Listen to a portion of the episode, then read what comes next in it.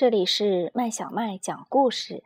今天我们要讲的故事是《莫扎特》，是由台湾的吴登山创作的，由台湾世一文化出版，是音乐家绘本系列中的一本。一七五六年一月二十七日，奥地利的萨尔斯堡诞生了一个可爱的宝宝，他的名字叫做莫扎特。刚出生。他就张开眼睛，好奇地看着这个奇妙的世界。这个宝宝不爱睡觉，每天哭闹，但是只要听到爸爸弹钢琴的声音，他就会停止哭闹，安安静静的听。莫扎特最喜欢的玩具是客厅里的钢琴，他一个人可以在琴键上玩好几个钟头。如果把他抱走，他就会哭个不停。四岁的时候，爸爸开始教莫扎特弹钢琴。他的学习态度非常认真，而且学得非常快。无论爸爸教他什么，他总是很快就学会了。小小年纪的莫扎特竟然自己学会了作曲。五岁的时候，他拿自己写的曲子给爸爸看。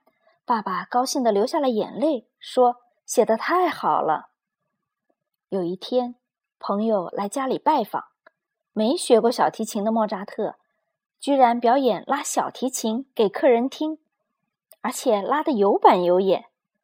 原来，爸爸练习小提琴的时候，他就在旁边偷偷的看，偷偷的学。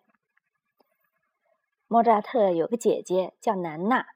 在音乐方面也很有天分，家里出了两个音乐神童，爸爸妈妈高兴的快要飞起来了。在乐团工作的爸爸为了栽培他们，决定带着一家人去巡回演出。于是他们全家出动，到欧洲各大城市表演，顺便旅行观光。爸爸让六岁的莫扎特和十一岁的南娜合作，四手联弹。他们的合作出色极了，贵族们纷纷请他们到家里演奏。在德国慕尼黑，有人在琴键上盖一块布让他们弹。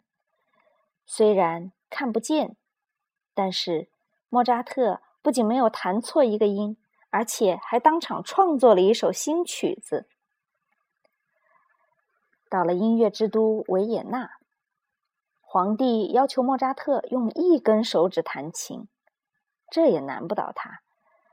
只见他一根手指灵活的在琴键上跳动，弹出一首又一首动听的旋律。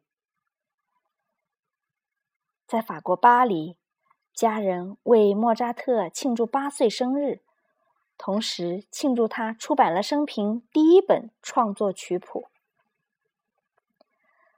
他们坐船到了英国伦敦，通过英国皇帝的介绍，莫扎特认识了大他二十一岁的约翰叔叔，这是音乐之父巴哈的小儿子。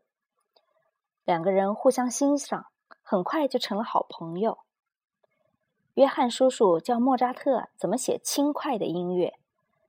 八岁的莫扎特在约翰叔叔的鼓励下，完成了他的第一首交响曲。莫扎特的童年时光几乎都在旅行演奏中度过，在外国奔波许多年，他们才回到故乡萨尔斯堡。可是故乡的人非但不重视这个神童，还说他做的曲子是别人写的。莫扎特很难过，伤心的再度踏上旅程，前往维也纳。到了维也纳。莫扎特完成了《蠢笨的假装》歌剧，没想到推出公演后受到观众热烈的欢迎，也得到了很高的评价。受到这个鼓励，莫扎特去了一趟歌剧的故乡意大利，在那里写了几出歌剧。教皇特别召见他，不仅颁发勋章给他，还封他为骑士。莫扎特二十一岁时，妈妈陪他去巴黎找工作。想不到工作非常难找，他们带的钱又不多，只好住在简陋的旅馆里，吃很差的食物。妈妈因为操心病倒了，不久就去世了。莫扎特的心都碎了。处理好妈妈的丧事之后，他就离开了这个令人伤心的城市。莫扎特到了维也纳，租了一个房间住下。不久，他坠入爱河，爱上了房东的女儿，常常跟她约会。后来，他们就结婚了。婚后，莫扎特也没有找到什么好的工作，日子过得很艰苦。孩子出生，太太的身体又不好，没有奶粉钱和医药费，怎么办呢？他只好向朋友借钱。莫扎特为了钱的问题，晚上常常睡不着觉。最后，他病倒了，而且病得很严重。离开人间的那一刻，他念念不忘的是他还没有写完的作品《安魂曲》。莫扎特虽然去世了，但是他留下六百多首曲子。这些曲子的优美旋律将永远在人间响起，带给人们快乐和希望。这个故事讲完了。